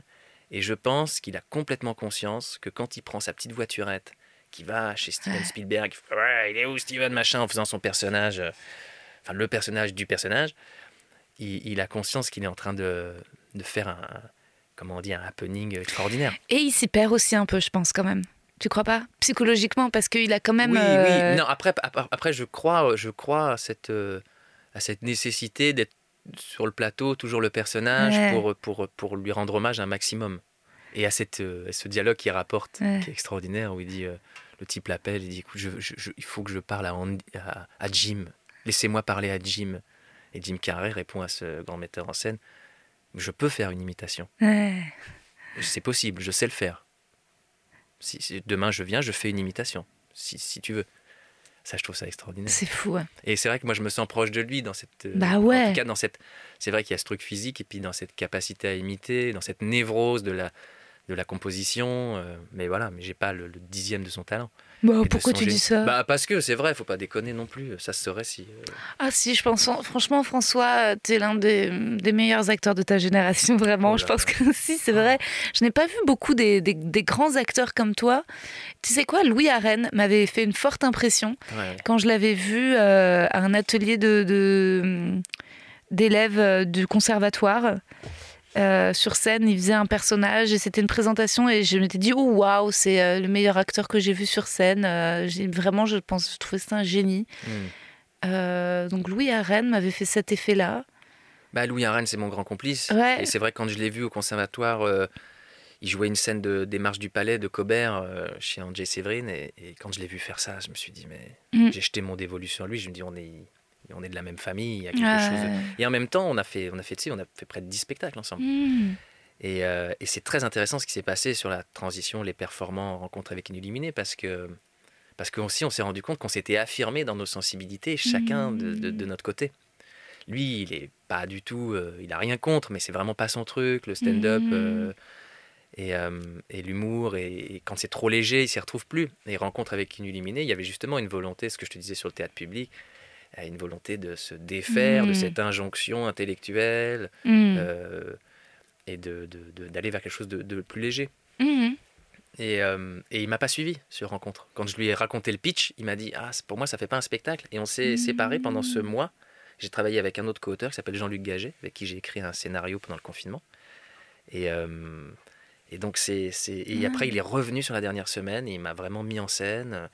Alors qu'il croyait pas entre guillemets au, au projet dans le, dans, dans le Ah. texte, à l'écriture du projet. François, à un moment, a voulu être sexologue. la transition. La transition. Tu ouais. m'as écrit ça par texto récemment. Euh, c'est vrai, ouais, ouais, c'est vrai. parce Euh, que je suis devenue un peu ton manager euh, agent. Non, en fait, euh, j'ai fait une... j'ai eu pendant le confinement, comme je pense beaucoup de comédiens, euh, Petite crise existentielle. petite crise de vocation. Et j'ai fait, j'ai- j'ai tout un tas de trucs, de listes, de machin, et j'ai fait une liste des métiers potentiels. Mais j'aime bien faire ça euh, quand même de temps en temps. Mais tu serais ouvrir hyper d'autres possibles. Je suis sûre que tu serais un super sexologue. Tu crois? Ah ouais. Euh, ouais, ouais, je pense. Mais j'ai été complètement fasciné par euh, une interview. C'était pas un podcast, une émission radio. Je sais pas si il y a une différence. Mais euh, une interview d'un type qui est accompagnant sexuel, qui m'a bouleversé. Mais qui m'a bouleversé aux larmes. J'ai- cru que j'avais l'impression que c'était euh, Jésus, quoi. C'est-à-dire?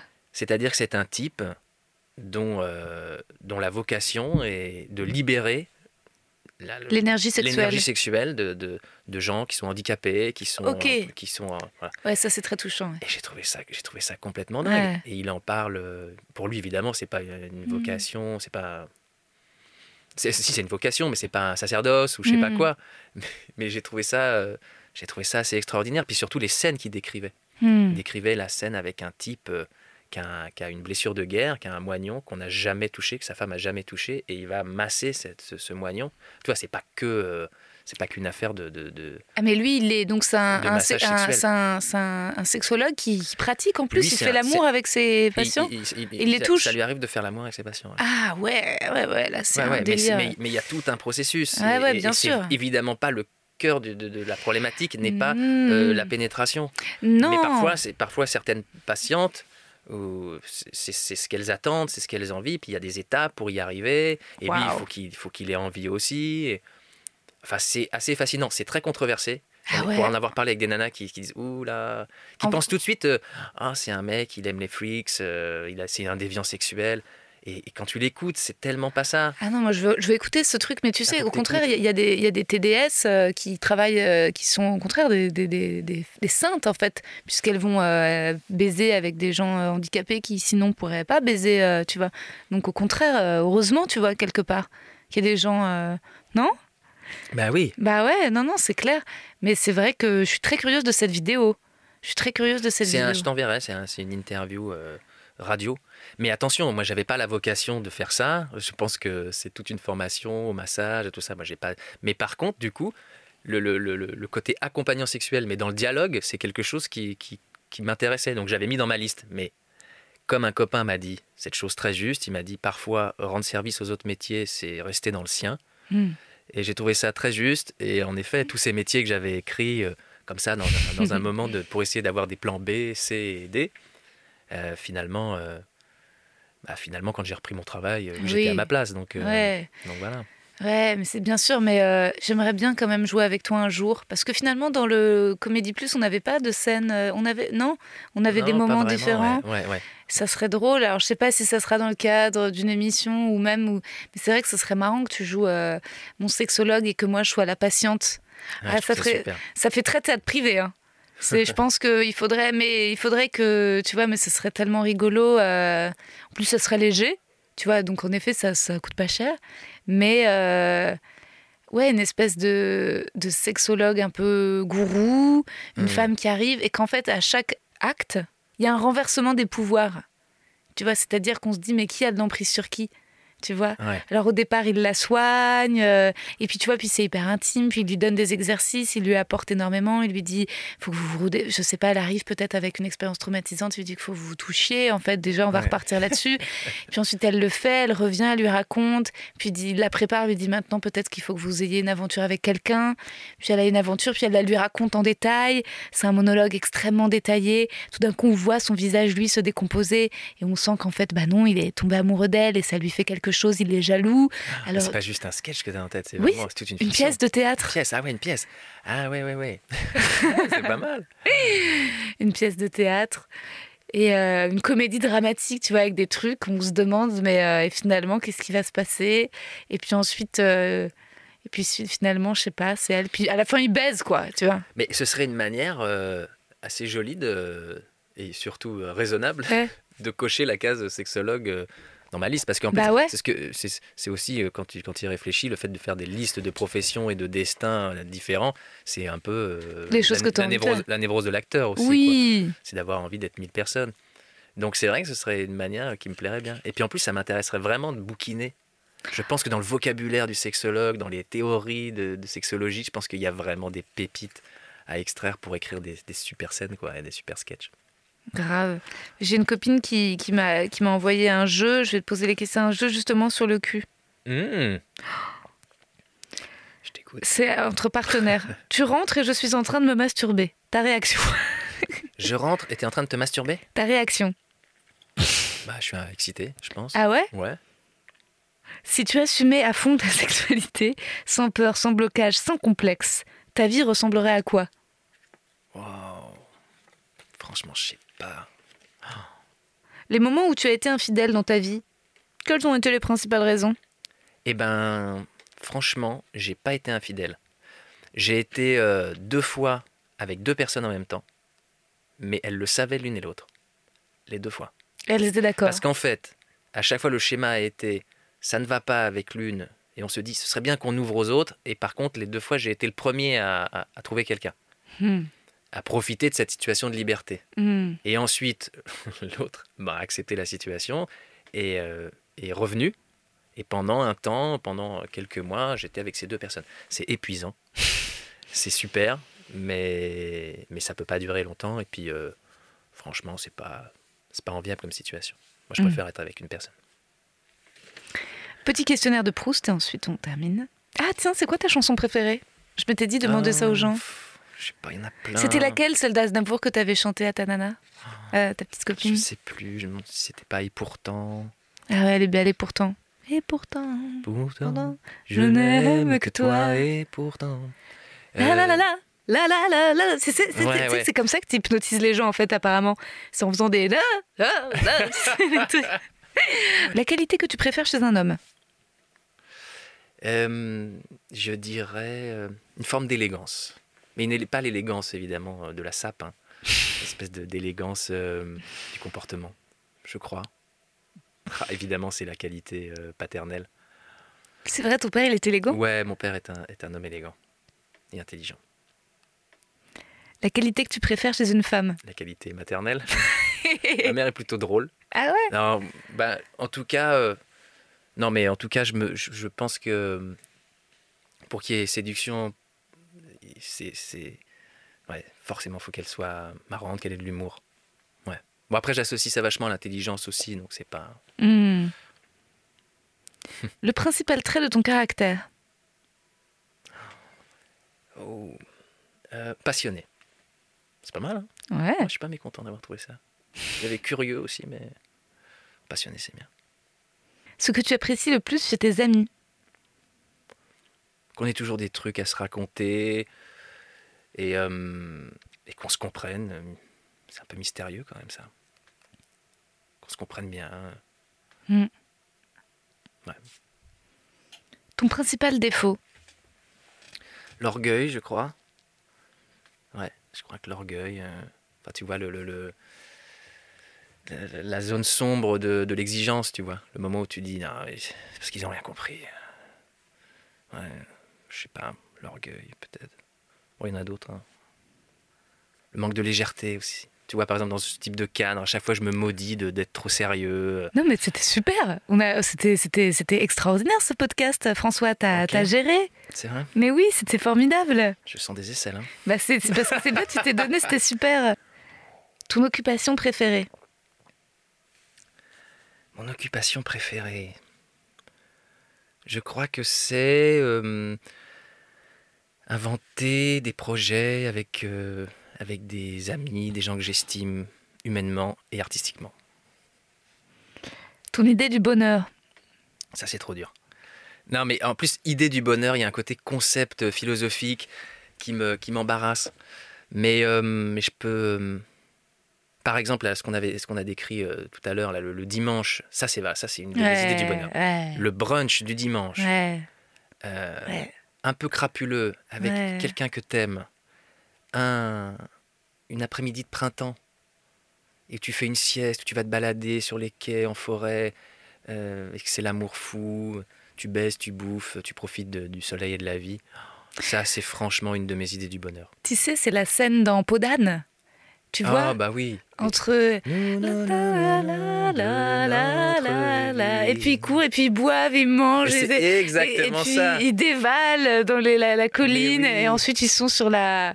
Comment, euh, comment ça s'appelle euh, fumerons la pipe en cachette. Ouais. C'est merveilleux. Et c'est une c'est- ce, cette, euh, ce bateau, ce petit, ils sont à la fin sur un Sur une barque sur une barque. Ouais. Non, à Venise, on appelle ça Ah, des- une gondole. Ils sont sur une Ah, gondole. Oui, c'est. Et il y a quelqu'un qui les amène et l'eau est bleue, je crois. Il y a les arbres, il y a plein de Ah. saules pleureurs et ils disparaissent dans la gondole avec l'autre. Ah ouais, ça c'était C'est vraiment. merveilleux cette scène. Ça c'est l'amour. hein. Ouais, ouais. Ah ouais, c'est sûr. Enfin, en Ça, tout cas, c'est le prince charmant et la princesse. En tout cas, c'est sûr que moi, c'est un truc que j'ai vraiment euh, binge-watché sans savoir que ce terme existerait un jour. Quand j'étais petite, j'ai vraiment binge-watché Podane, quoi. Ouais. Et euh, Mais, euh, mais c'est vrai que comme. comme- ouais, Il y, en a- il y en a- il y en a plein d'autres aussi, des images du bonheur. Mais là, je pense, à- je pense par exemple quand tu es, venu, t'es venu voir le spectacle, quand j'ai fait une bonne représentation, je sens que le- les spectateurs sont contents et qu'on va comme ça, on fait une grande tablée où il y a des groupes différents, enfin, des gens ton qui se pote, connaissent il était plus ou beau, moins. Oh là là, quel enfer Voilà. Ce que tu détestes par-dessus tout. Je- une forme de, de snobisme. Ça vraiment, ça, me, ça peut m'exaspérer. Euh. C'est pas, c'est pas dingue comme euh, détester. Enfin, c'est pas comme, comme truc à détester. Il y, avait, il y avait des, des- des causes plus. Ah non, mais justement, on s'en fout des causes. Moi, je suis comme toi. C'est aussi l'un des trucs que je déteste. C'est le faux snobisme. euh, Enfin, le, le oh, c'est ça me fatigue vachement. ouais. Je, je suis pas. Moi, je me rends compte que le je suis. snobisme rabat-joie, tu Ouais, vois. Le truc qui fait- la manière de, de le prout prout. euh. Hmm. Alors que moi, en fait, je me rends compte euh, que je suis vraiment. euh, tu vois, à un moment, je pensais, avant d'avoir fait Avignon, je me disais, oh là je pourrais pas faire Avignon, euh, faire des parades dans la rue en gueulant. Tu vois, j'avais ce snobisme. Et en fait, je me rends compte que je suis ça. En fait, je suis un, une, quelqu'un, un forain. J'aime la, la- Tu vois, je suis. euh, Ouais. un tribun de la plèbe, enfin, tu vois, mais vraiment, mais pas au sens théâtre naze, mais au sens que, tu vois, là, le truc que je vais faire à Grande Contrôle, je leur ai dit, et si on commandait des kakimonos, des grands pré-rolls avec, euh, et ils étaient en mode, bah non, parce que, tu vois, ils étaient là, bah le lieu, et j'étais en mode, ah ok, mais en fait, j'étais fière d'avoir ma petite demande de beauf, tu vois, Hmm. Parce que je me suis dit, bah c'est ça la vie, la vie, c'est pas de se dire, bah non, enfin, ça dépend de la charte graphique, euh, tu vois, je veux dire, euh, Je pense qu'on se ressemble là-dessus. Je pense qu'on a tous les deux un combat intime contre le snobisme. mais parce qu'on descend tous les deux des rois de France. Exactement. Donc, qu'est-ce que tu Je- veux je- J'osais pas le, dire non plus. Tu vois. Enfin, moi, c'est roi de- roi d'Autriche. Euh, Oui, mais donc on va pas s'inventer. C'est, c'est- tu vois, quand t'as pas besoin, les snobs, c'est des gens qui ont besoin. En fait, en général, tu te rends compte toujours que les snobs, il y a un combat, ils ont, ils s'accrochent et s'ils perdent ça, ils ont plus rien. C'est une lutte, tu vois, vraiment de devenir, tu vois. Nous, on n'a pas besoin. Comment aimerais-tu mourir? Ça, c'est une super question. Je trouve que cette question, elle est, elle est, elle est belle. J'ai une image d'un vieil homme sur un bateau à voile. Pas de moteur, éco- écologie. Euh, un vieil homme. Mais un vieil homme, pas, pas, pas une solitude, euh, comment dire, subie. Quelqu'un qui a, qui, a, qui a fait sa vie, c'est-à-dire qui a, eu, qui a eu des femmes, des enfants, qui a eu des f- douze familles. Non, disons qu'il y a eu une famille. Et, euh, et j'ai cette image de ce vieil homme. euh, Non, j'ai mieux. J'ai mieux comme idée de la mort. Évidemment, je pense que la moitié des hommes ont dû te répondre ça. Mais euh, c'est le, ce, ce- cette- ce chef d'État qui est, dont on dit qu'il a, il a vécu César, il est mort pompé. Ouais. Ça, c'est extraordinaire comme mort. Rupture d'anévrisme. Pas beaucoup de souffrance. Euh, au comble de l'orgasme. Après avoir vécu une bonne vie. euh, Je pense que ça te va mieux. Je pense que ça te va mieux la barque. Ouais, c'est mieux. Enfin, tu Mais vois. attends, c'est pas incompatible. Tu peux te faire pomper sur ta barque. Et là, tu te renverses. Ça, c'est bien. T'es sur la barque. Ah, c'est ça, ça y est, c'est la mort idéale. Tu te fais pomper sur ta barque. D'un coup, tu perds l'équilibre, tu, tu tombes dans l'eau, ta tête cogne un gros rocher et une grenouille saute sur ton corps. Voilà, Ouais, ouais, ouais. C'est beau. c'est beau. hein. C'est très beau. Et voilà. Ensuite, l'enregistreur s'est éteint car j'avais plus de batterie. J'ai continué d'enregistrer avec l'iPhone, la toute fin, mais ça durerait des heures si je voulais l'ajouter. Puis ensuite, il y a eu les vocaux WhatsApp échangés avec François. Je préfère finir sur la description de cette mort, la plus belle et la plus drôle jamais imaginée dans le podcast. Il n'y aura pas d'épisode meilleur moment cette semaine car je n'ai pas le time et de toute façon, ce serait impossible d'en extraire un. Si, oh, bah, si j'avais eu encore deux heures devant moi, là, j'aurais peut-être monté le moment où on parle de la symbolique des émojis. Mais c'est pas le meilleur moment, peut-être celui où François raconte sa toute première fois et l'éruption du grand frère. Pour moi, tout l'épisode est extrêmement réussi. Je pense que vous serez d'accord, on est sur l'une des pépites de cette saison 3. Décidément, les acteurs ont été très bons en podcast. Valentin de Carbonnière avait également été drôle et touchant. Je vous laisse à présent. Merci à ceux d'entre vous qui sont venus voir mon spectacle à Bordeaux vendredi dernier. J'étais très heureuse de vous rencontrer. Je vous dis à bientôt.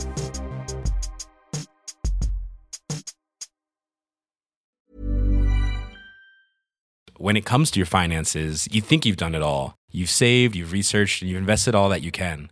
Now it's time to take those investments to the next level by using the brand behind every great investor, Yahoo Finance. As America's number one finance destination, Yahoo Finance has everything you need, whether you're a seasoned trader or just dipping your toes into the market.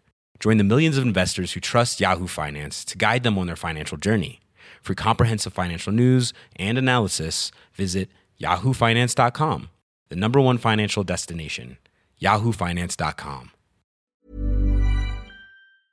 Vous avez aimé cet épisode? N'hésitez pas à le dire en faisant une petite story, en taguant mon compte et celui du podcast, at que je veux ken sur Insta. Vous pouvez également soutenir mon travail en venant voir mon spectacle, en lisant mon livre et en commentant sur YouTube les replays vidéo de mes chroniques sur France Inter.